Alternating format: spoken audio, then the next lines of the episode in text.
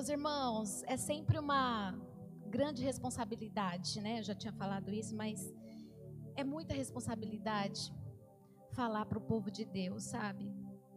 Eu sempre fico muito é, preocupada e eu me firmo naquela palavra que o Espírito Santo é quem nos ensinará todas as coisas e ele falará através de nós. Então, eu reconheço que eu sou falha e que se não fosse o Senhor eu não estaria aqui. E ele falando isso, né, de que eu, eu, eu, falava, da onde você tirou que eu, que eu prego? Realmente, eu tinha muita dificuldade de, de falar, assim, a palavra, muita mesmo. É, pa, pode parecer que não, por eu ser mais aparecida, assim, né? Mas eu, eu era muito tímida e tinha dificuldade de falar, de apresentar trabalho na faculdade, na escola. E aos poucos Deus foi é, tirando um pouco essa timidez, me dando um pouco mais de, de calma, de, me, me dando experiências para que eu pudesse falar. E isso me trouxe um pouco mais de segurança também. As minhas experiências com Deus me fizeram aceitar convites também para trazer a palavra o, a última vez que eu levei a palavra foi para cobrir uma agenda da minha amiga, da Adriane. A Adriane é a vice-prefeita da nossa cidade, então olha que responsabilidade que eu tive, né? De levar a palavra no lugar dela.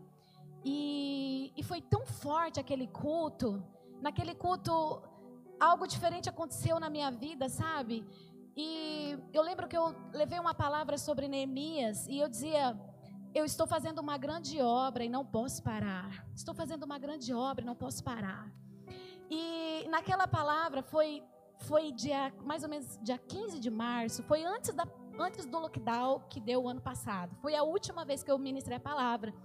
Eu disse: "Eu estou me posicionando a favor de uma causa, e eu sei que Deus se levantará em meu favor, e o milagre vai acontecer." E eu tinha me, me disposto a fazer um ano de jejum absolutamente sem nada de doce. Porque eu queria engravidar novamente. E já fazia muito tempo que a gente tentava engravidar novamente e tal. E eu me posicionei através dessa causa e eu falei isso lá na, na hora da pregação. Acontece que realmente o impossível de Deus aconteceu. Depois de 10 anos a gente tentando engravidar novamente, eu engravidei, né? Foi algo assim tão forte, né? Deus mostrou para minha avó, e minha avó falou: "Eu sonhei que você está grávida, e eu tenho certeza que você está, porque foi Deus que me mostrou". Aí eu falei para o Ibrahim, vou fazer um teste. Ele falou, não, é, é, eu nem ia contar isso hoje, gente, mas Deus vai guiando a gente de um jeito que, sei lá, né? E aí, eu, e aí é, ele falou: Não, não vou comprar, não, porque toda vez que eu compro um teste, daí você não tá, e você fica frustrada, eu não vou comprar, não. No outro dia eu levantei fui lá, comprei quatro testes. Fiz o primeiro positivo, o terceiro positivo, o quarto positivo, abri a porta assim, eu tô grávida. Nem esperei ele acordar direito, coitado, né? Aí a gente foi no laboratório, fiz o beta-HCG e realmente eu estava grávida. E aí, encurtando um pouco o testemunho, né? Porque para mim é um testemunho. É, eu fui fazer os ultrassons de rotina, tudo acompanhando, estava tudo bonitinho, saco gestacional, tudo vesícula vitelina, tudo bonitinho, o coraçãozinho batendo e tal. Mas um belo um dia fui fazer um exame de rotina para ver se estava tudo bem. Naquele exame, eu descobri que o coração do meu bebê havia parado. E naquele mesmo dia, no meu devocional, era mais ou menos acho que umas seis e pouco da manhã, Deus havia me dado o mesmo versículo que Ele me deu para o jejum de um ano de doce. Eu é que sei os pensamentos que tenho sobre vós, pensamentos de paz e não de mal, para vos dar o fim que desejais.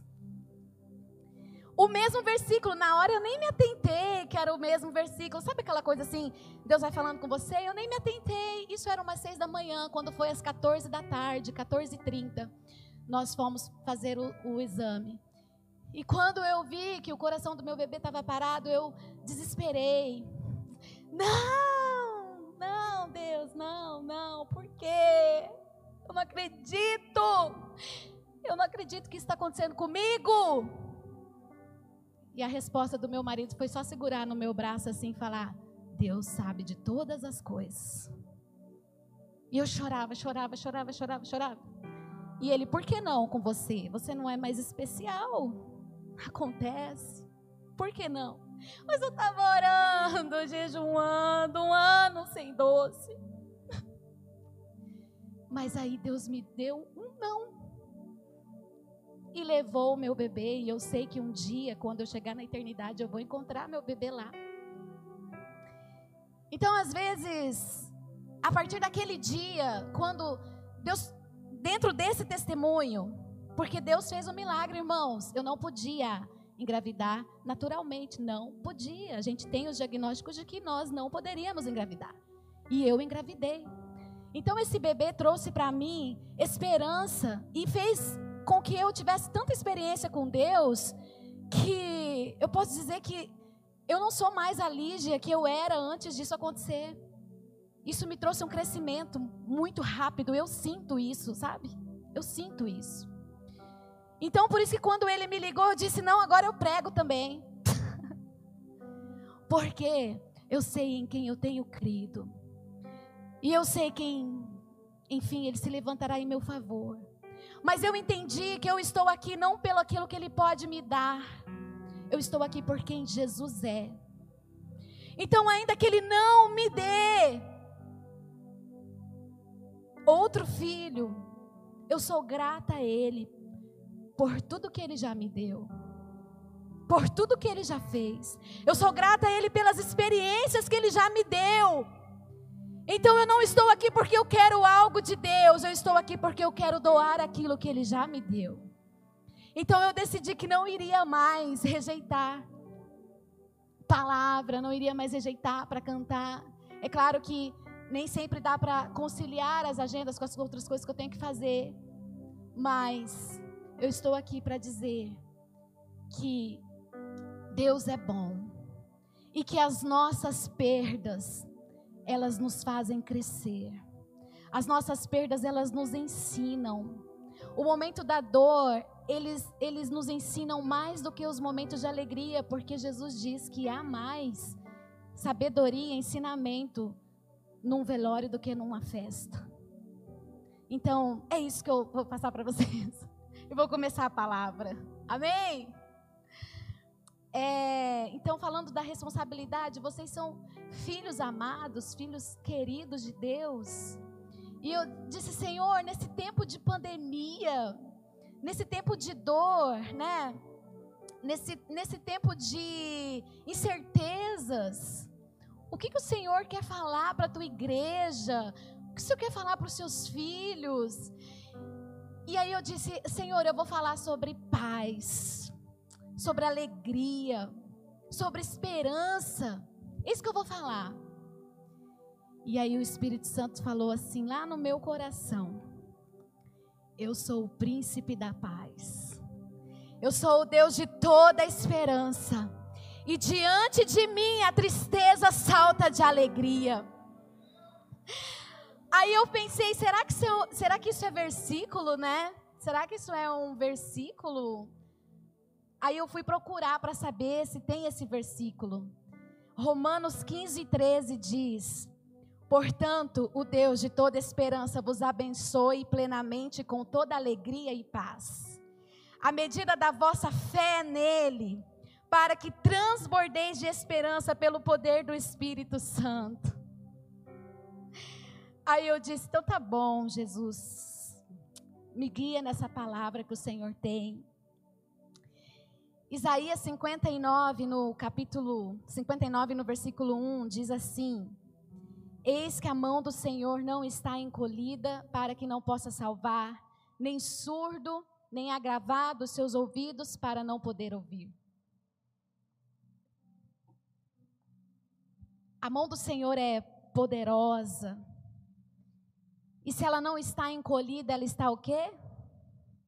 estendida para nos abençoar, para nos proteger, para nos salvar.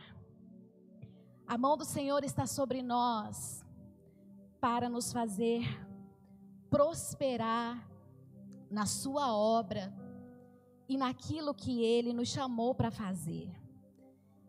Neemias 2,8 diz que a boa mão do Senhor estava sobre Neemias. Deus deu uma missão para Neemias de reconstruir os muros de Jerusalém. Neemias poderia não ter aceitado, mas quando ele ouviu falar da destruição de Jerusalém, como a cidade estava assolada, ele aceitou aquela missão, recebeu de bom grado, e a palavra diz que a mão do Senhor estava sobre Neemias. Nós precisamos querer a manifestação do poder de Deus na nossa vida e buscar por isso. Quando Neemias aceitou aquela missão, ele aceitou a manifestação do poder de Deus através da vida dele. E através da vida dele, aqueles muros foram reconstruídos em 52 dias. Foi um milagre que aconteceu. Ele não tinha condições, mas através do rei a qual ele servia, tudo o que ele precisava foi provido. Hebreus 4 e 16 diz assim: Cheguemos-nos, pois, com confiança ao trono de, da graça. Vou falar rápido para correr, tá, irmão? Vocês estão entendendo bem, né? Hebreus 4,16 diz: Cheguemos, pois, com confiança ao trono da graça para que possamos alcançar misericórdia e graça em tempo oportuno. Se a chegar ao trono da graça é estar perto de Deus. O trono da graça é o trono de Deus, é o lugar aonde Deus está, é o esconderijo do Altíssimo.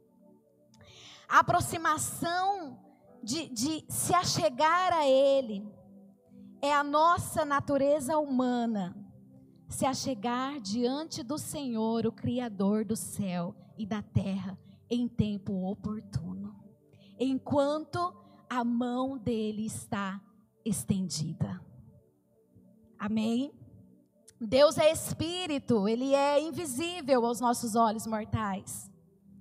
Mas através do Espírito Santo, nós podemos senti-lo nós podemos ouvi-lo, nós podemos tocá-lo, nós podemos ver a manifestação da glória de Deus através do poder do Espírito Santo que habita dentro de nós. E quanto mais nós nos achegamos a Ele, mais Ele se revela a nós mais experiências ele nos dá. Provérbios 8,17 diz: Eu amo os que me amam, e os que de madrugada me buscam me acharão. Me acharão aqueles que me buscam em tempo oportuno. Quando a Bíblia diz assim: Eu amo os que me amam e os que de madrugada me buscam me acharão, não é, não está falando de um tempo, de um horário não é que eu vou levantar às quatro da manhã, às cinco da manhã, e Deus só vai me ouvir porque tem gente que interpreta esse versículo desse jeito. Mas na realidade esse versículo está dizendo: Eu amo os que me amam e aqueles que me buscam cedo, aqueles que se apressam em me buscar, aqueles que correm ao meu encontro, aqueles que em tempo oportuno estão em minha busca aqueles que estão esperando algo de mim. O meu marido fala uma frase que eu gosto dela, que ele diz assim: a diferença não é o quanto Deus nos ama, mas é o quanto nós amamos a Deus. Porque Deus ama a todos de maneira igual. Mas, de maneira igual, Deus me ama do mesmo jeito que ama você, você, você, você, igual.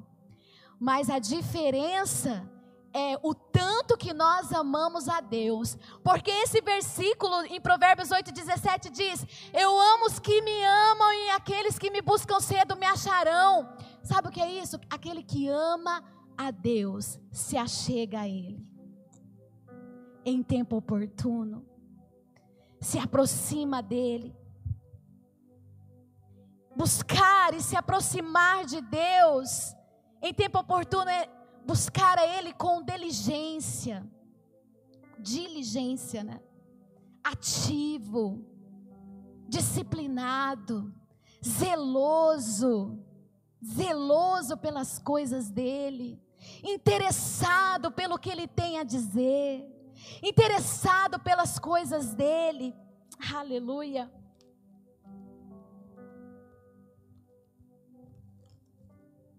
Quanto mais eu amo a Deus, mais dele eu tenho. Então Deus ama a todos de uma mesma maneira, mas por que que parece que tem gente que parece que conhece mais a Deus? Não, não é que essa pessoa conhece mais a Deus, é porque essa pessoa é, realmente ela está se achegando mais a Deus e ela se achegando mais a Deus, ela conhece mais a Deus sim, né? Na verdade, ela conhece mais a Deus. Porque você só vai conhecer se você tiver o quê? Intimidade com Ele, se você se aproximar dEle. Então, quanto mais eu me aproximo dEle, mais eu faço para Ele, mais eu entendo dEle, mais eu aprendo dEle, mais dEle eu tenho. Em João 21, 17, Jesus pergunta para Pedro, para Simão, Pedro. A Bíblia está dizendo Simão, mas para vocês saberem quem é, é o Pedro.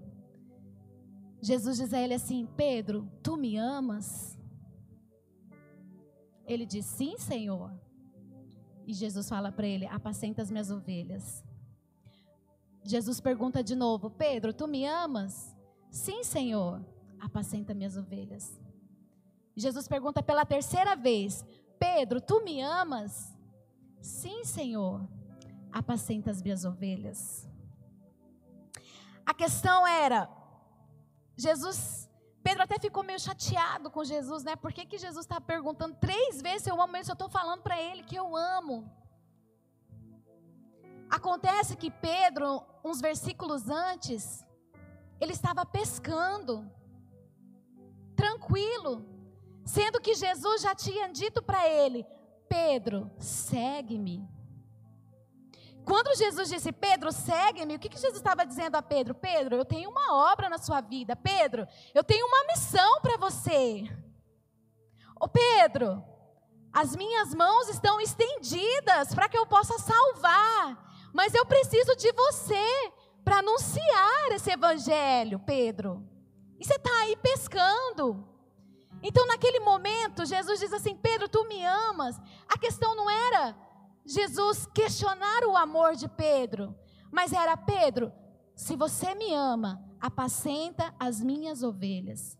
E quando Jesus diz isso, ele diz assim: Pedro, cuida das minhas ovelhas, cuida do teu próximo, anuncia o meu evangelho. Ô Pedro, eu te chamei para uma obra. Eu te convoquei, te treinei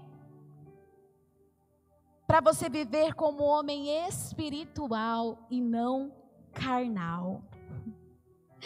Ô Pedro, eu te chamei para você andar sobre as águas. Pedro, eu te chamei para você olhar para o coxo e dizer assim: Eu não tenho prata, não tenho ouro, mas o que eu tenho, isso te dou. Em nome de Jesus, levanta e anda.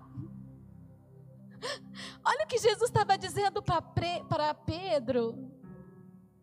Se você me ama, faz aquilo que eu estou te mandando. Abre mão das suas próprias vontades. Abre mão Faz aquilo que eu estou te mandando fazer. Aleluia. Atos 3 conta essa história de Pedro e João quando eles estão indo para o templo adorar e está ali o coxo. precisando de uma esmola. E o que me chama a atenção nessa, nessa passagem é que em Atos 2, que é um capítulo antes, Pedro estava onde? Onde que Pedro estava? Ele estava no templo, na casa, buscando, reunido em Jerusalém, até que do alto fosse revestido de poder. E o que é estar em Jerusalém? Ficar em Jerusalém é estar próximo ao trono da graça de Deus. É estar perto de Deus. É estar esperando por Ele para que Ele desça com poder e glória e autoridade. Então, quando eles são cheios ali do poder de Deus, no, em Atos 2, em Atos 3, acontece então esse milagre que Pedro olha para aquele coxo e diz em nome de Jesus, levanta e anda. Sabe o que eu quero dizer para você? Vou de novo, não é fácil ser casado com uma pregadora, né, amor? Porque eu sempre uso ele, ele não gosta de se expor.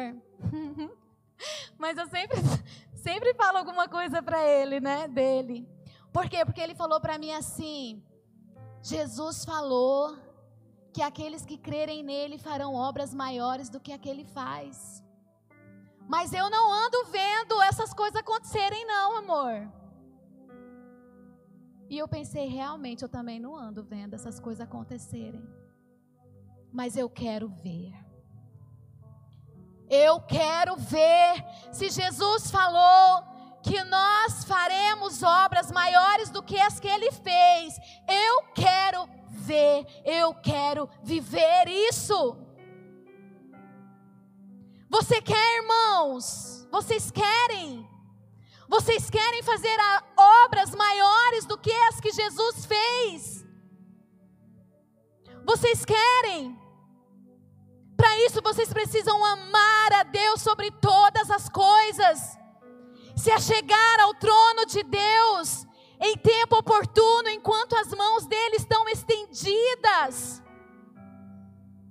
para nos salvar e para salvar as outras pessoas. Então, quando Jesus está ali questionando a Pedro, ele está dizendo: Pedro, sai desse lugar de pescador de homens e de pescador de peixes e se torne um pescador de homens. Sai desse lugar de homem carnal e se torne um homem espiritual. Existem três tipos de pessoas.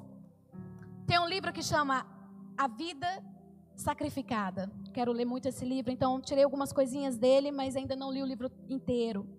Existem três tipos de pessoas, de, de homens: o homem natural, o homem carnal e o homem espiritual. O homem natural é aquela pessoa que nasce, ele não tem noção de nada, não tem noção do mundo espiritual, não conhece, ouviu falar de Jesus, mas ele segue a vida dele, vive como se nada espiritual acontecesse. Ele nasceu, cresceu, se reproduziu e vai morrer e pronto, e a vida acaba assim. Esse é o homem natural.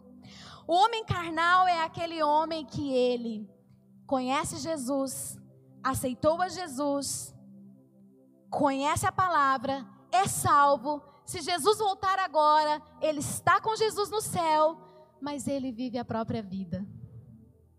Ele está preocupado com as coisas dele, com o que ele tem para fazer.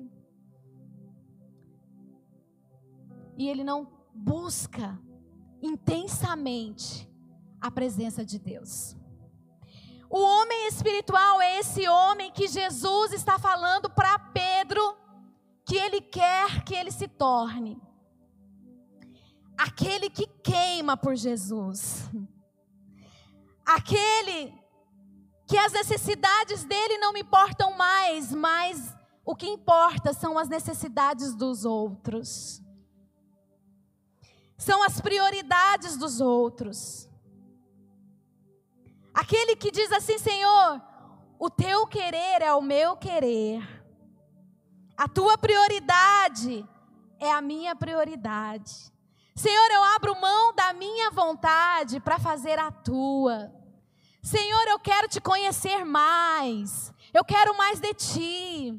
Senhor, eu te amo, eu te amo, eu te amo. Eu quero que esse amor seja transbordante. Eu quero que outras pessoas recebam desse amor. É aquela pessoa que vive a fé intensamente, buscando e prosseguindo em conhecer mais ao Senhor. Então hoje eu quero trazer esse start para vocês assim, de que nós estamos vivendo num tempo aonde a igreja precisa se tornar mais espiritual.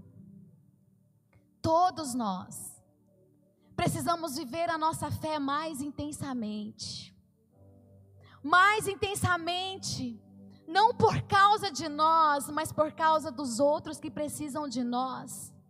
Porque aquele que ama a Deus e não ama o seu próximo não conhece a Deus, não ama a Deus. Porque quem ama o seu próximo ama a Deus. Essa é a palavra. É a palavra que diz isso. Então, não é fácil fazer morrer esse homem carnal. Porque o homem carnal, ele tem sonhos, grandes realizações, e a preocupação dele é só isso. Mas eu quero dizer para você que você pode ser uma pessoa espiritual e viver intensamente a sua fé e, e ter sonhos e coisas aqui ainda nessa terra. A nossa fé em Deus, ela tem que ser a nossa prioridade. Porque nós, quando nós buscamos primeiro o reino de Deus, a sua justiça, todas as outras coisas nos serão acrescentadas. Todas as outras coisas.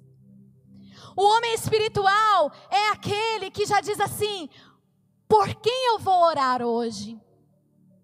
Quem está precisando de socorro hoje? Para quem que eu vou dar isso, isso, aquilo que eu tenho? Quem eu vou ajudar? A palavra diz: Nisto conhecerão que sois os meus discípulos, se vocês amarem uns aos outros. Novamente, hoje, meu marido me fez uma pergunta, né? Ele disse assim: não é o momento de perguntarmos por que as pessoas se foram, porque, por que as pessoas estão morrendo. É o momento de nós nos perguntarmos por que nós estamos aqui. É o momento de nós nos perguntarmos por que nós estamos aqui. Você já parou para fazer essa pergunta? Diante de uma pandemia, diante de tantas coisas acontecendo, por que eu estou aqui? Colossenses 1, 27 diz: Cristo em nós, Cristo em vós, esperança da glória. Aleluia. Eu li uma frase de Philip Brooks que diz assim: Você nunca se tornará verdadeiramente espiritual se você ficar sentado desejando sê-lo. Você precisa fazer algo tão grande que não possa ser realizado sem o auxílio do Espírito Santo. Não adianta você querer ser alguém espiritual se você não se achega a Deus. Por quê? Porque querer não é poder. Você quer muito, muito, muito aprender inglês. Mas se você não pegar um livro, se você não entrar numa escola, se você não fizer algo, você não vai aprender, você vai ficar só na vontade. Você quer muito, muito, muito ver as pessoas sendo libertas, as pessoas sendo curadas. Você quer muito, muito ver o sobrenatural de Deus. Mas você não se achega a Ele.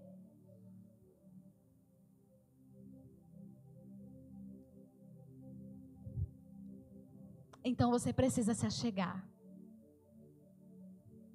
Porque Deus quer que a nossa intimidade, a nossa comunhão com Ele cresça à medida do destino que Ele tem para nós.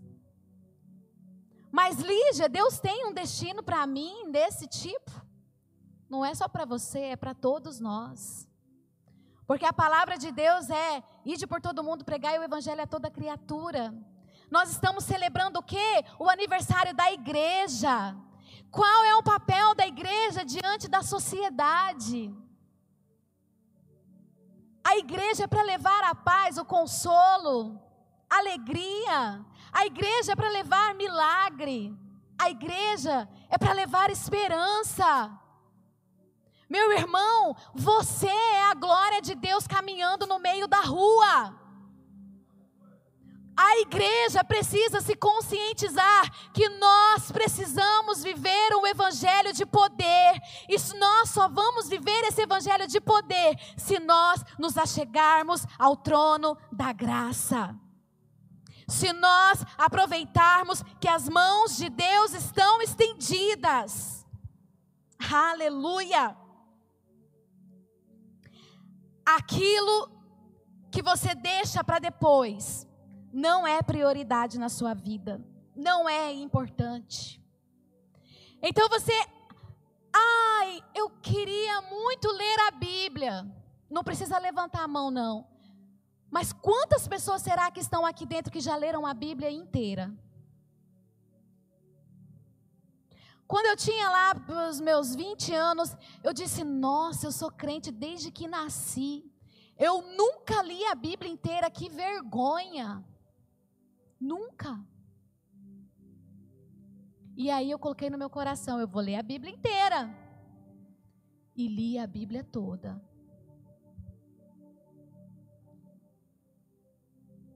Se eu quero viver um evangelho de poder, eu preciso conhecer a quem eu estou servindo. Se eu quero viver o evangelho de poder, eu preciso saber qual é a razão da minha fé. A palavra diz que nós precisamos conhecer a razão da nossa fé.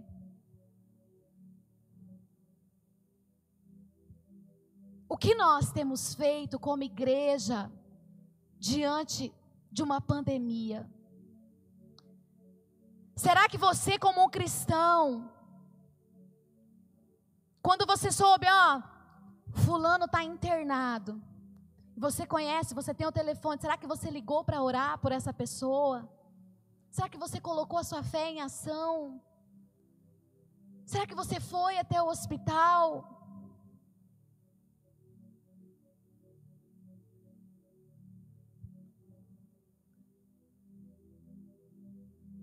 A igreja é para servir. Mas se você não tiver o poder de Deus na sua vida, você só vai passar vergonha. Você precisa do poder de Deus, porque é o poder de Deus que faz a diferença na nossa vida, é o poder de Deus que muda a vida das outras pessoas. Eu não posso nada, mas eu sei que o Espírito Santo agindo através de mim pode fazer coisas grandes, extraordinárias acontecerem. Antes da pandemia, a minha amiga me ligou e disse: Lígia, minha avó está passando, está entre a vida e a morte no CTI. Eu queria muito, muito que ela aceitasse Jesus e me contou um pouco da vida daquela senhora. E eu disse: vamos lá, vamos, vamos lá orar por ela. Foi eu e outra amiga minha lá no CTI, colocamos todas aquelas roupas paramentadas e tudo. E aquela senhora, eu não me lembro, faz um tempinho, já estava com, acho que 4 por 2 a pressão dela. Ela estava assim, nos seus momentos finais. Em coma, né, induzido. E a gente começou a conversar com aquela senhora, ela não esboçava reação nenhuma, nenhuma. E aí eu comecei a cantar: Creio que tu és a cura. Creio que não há outro igual a ti. Jesus, eu preciso de ti. O coração daquela senhora, eu me lembro bem, estava entre 30, 27, 28. Quando eu comecei a cantar, o coração dela foi para 70 ou 80. Ela estava escutando. E aí, a minha amiga pegou na mão dela: Jesus te ama. A senhora está partindo para a eternidade. A senhora quer Jesus como seu salvador. O coração dela de 27 ia para 80. Sabe o que é isso? Viver o Evangelho. É crer que se está ali naquele último momento, naquele último suspiro, a esperança, a salvação, a libertação. É ir aonde Deus te levar, aonde Deus te chamar.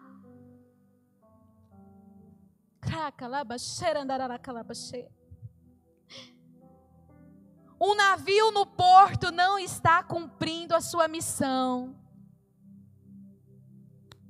Você pode olhar um navio muito bonito, maravilhoso, se ele ficar o tempo todo parado ali naquele porto, ele não está cumprindo a sua missão. Deus te deu tanto conhecimento, Deus te deu tantas coisas maravilhosas, mas se você ficar parado, você não está cumprindo a sua missão. Se você está preocupado só com você, só com a sua família, só com esse vírus, você não está cumprindo a sua missão. Você não está cumprindo a missão que Deus te chamou. Agora, se você decidir, eu quero viver o sobrenatural de Deus. Eu liguei para minha, minha a menina que fazia meu cabelo. Ela estava internada com Covid, 50% do pulmão tomado. Ela disse: Eu não consigo nem erguer o meu braço. Eu acho que eu vou ser entubada. Eu disse: Eu creio em nome de Jesus que você não vai ser entubada. Eu creio em nome de Jesus. Você crê? Eu creio, então vamos orar. Ah, Lígia, mas teve muita gente que morreu. Sim, teve, mas enquanto a vida, nós vamos orar para que a pessoa viva. E se o Senhor levar, a vontade dele é sempre boa, perfeita e agradável. Mas nós, como igreja do Senhor, precisamos colocar a nossa fé em ação. Nós, como igreja do Senhor, precisamos nos posicionar e nos achegar diante de Deus, dizer: Deus, eu quero mais, Deus, eu quero mais. Se o Senhor falou que nós vamos fazer as obras maiores, eu quero ver isso acontecer.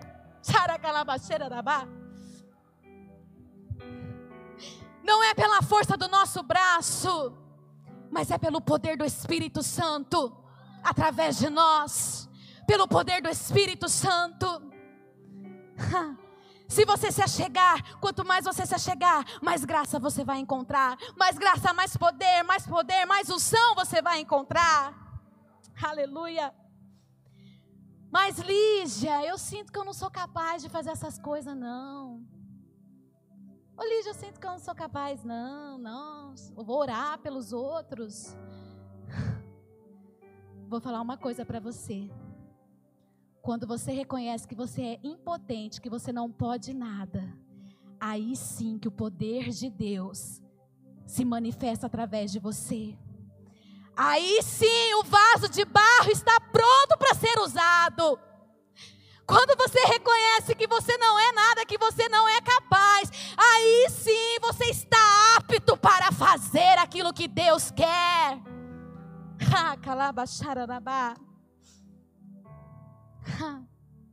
É diante da nossa fraqueza que finalmente nós estamos preparados para fazer mais.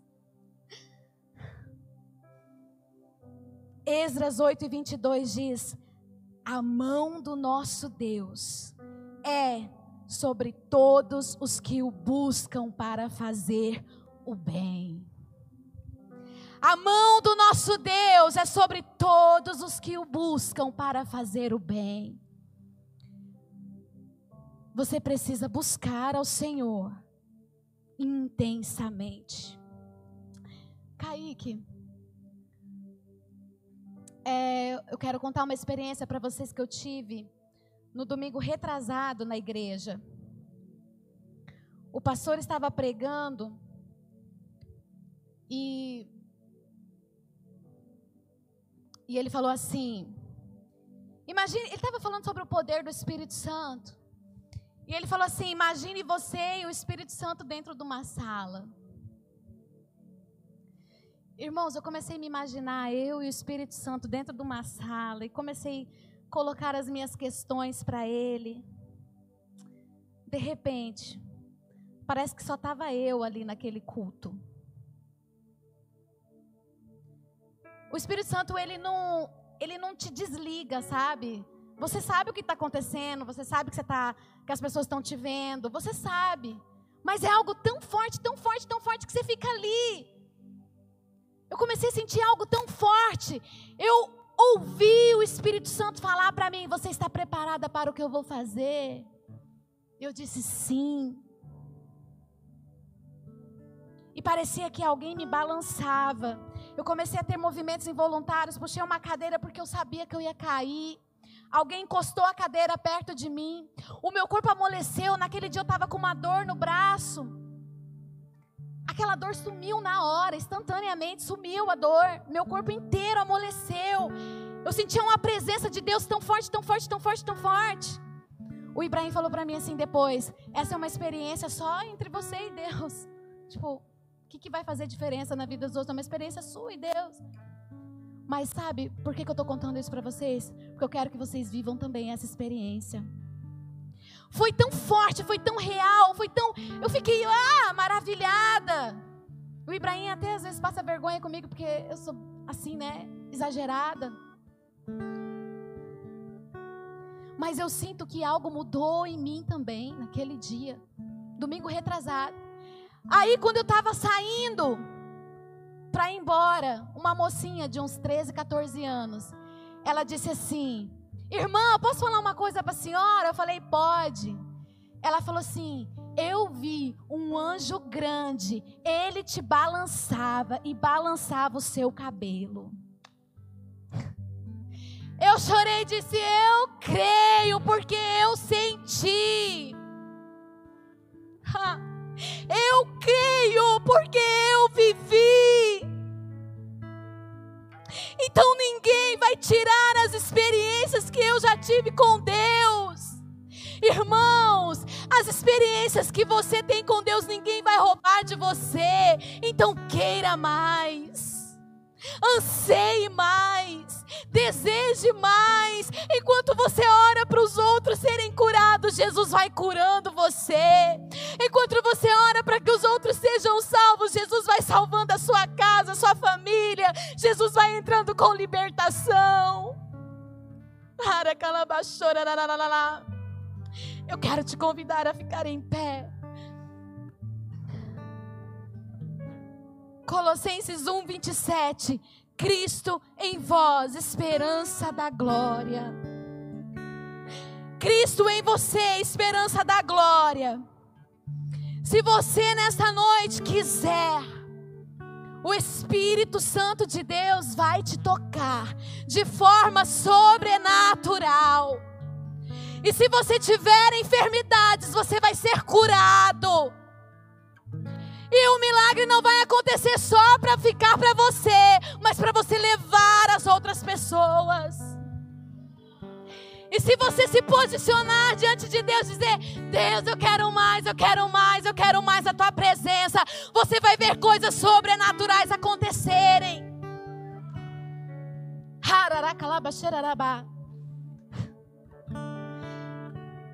Essa igreja é uma igreja cheia do poder de Deus, porque todas as vezes que eu, que eu venho aqui, eu sinto essa liberdade do Espírito Santo aqui.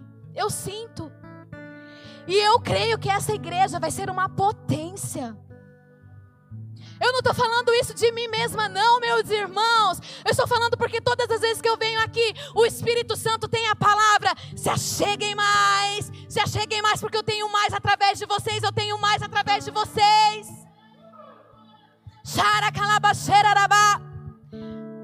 Deus tem mais através de vocês. Jovens, Deus tem mais através de vocês.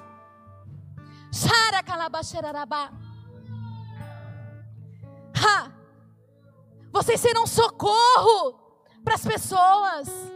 Vocês vão orar e Jesus vai curar as pessoas. Oh, vocês vão viver o Pentecoste. Se acheguem mais. Se acheguem mais. Cristo em nós, esperança da glória.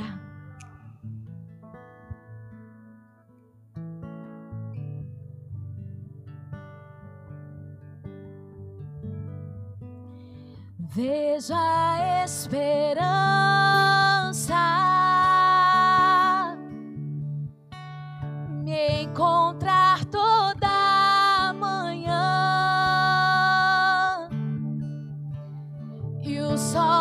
justiça dissipando toda escuridão.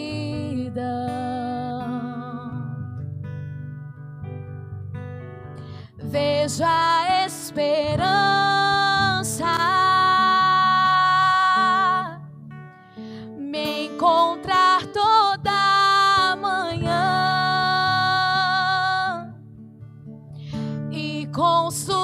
chama aquecer meu frio coração.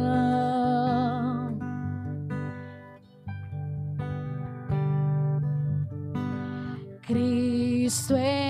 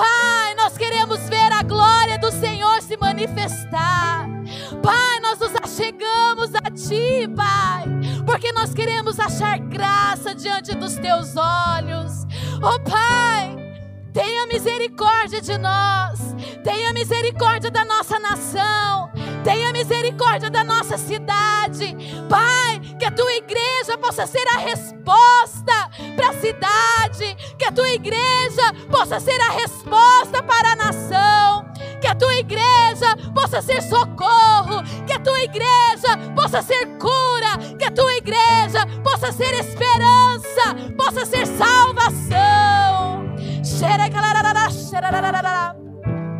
Oh Espírito Santo, reaviva a tua chama nesse coração entristecido, reaviva a tua chama nesse coração abatido, reaviva a tua chama nesse coração desacreditado, reaviva a tua chama nesse coração tenebroso,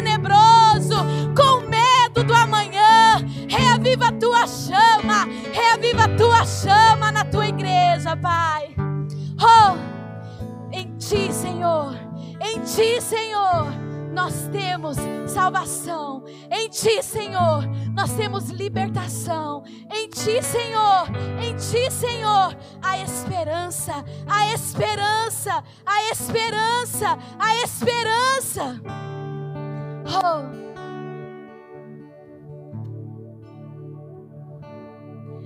Cristo em mim, Cristo em mim, a esperança.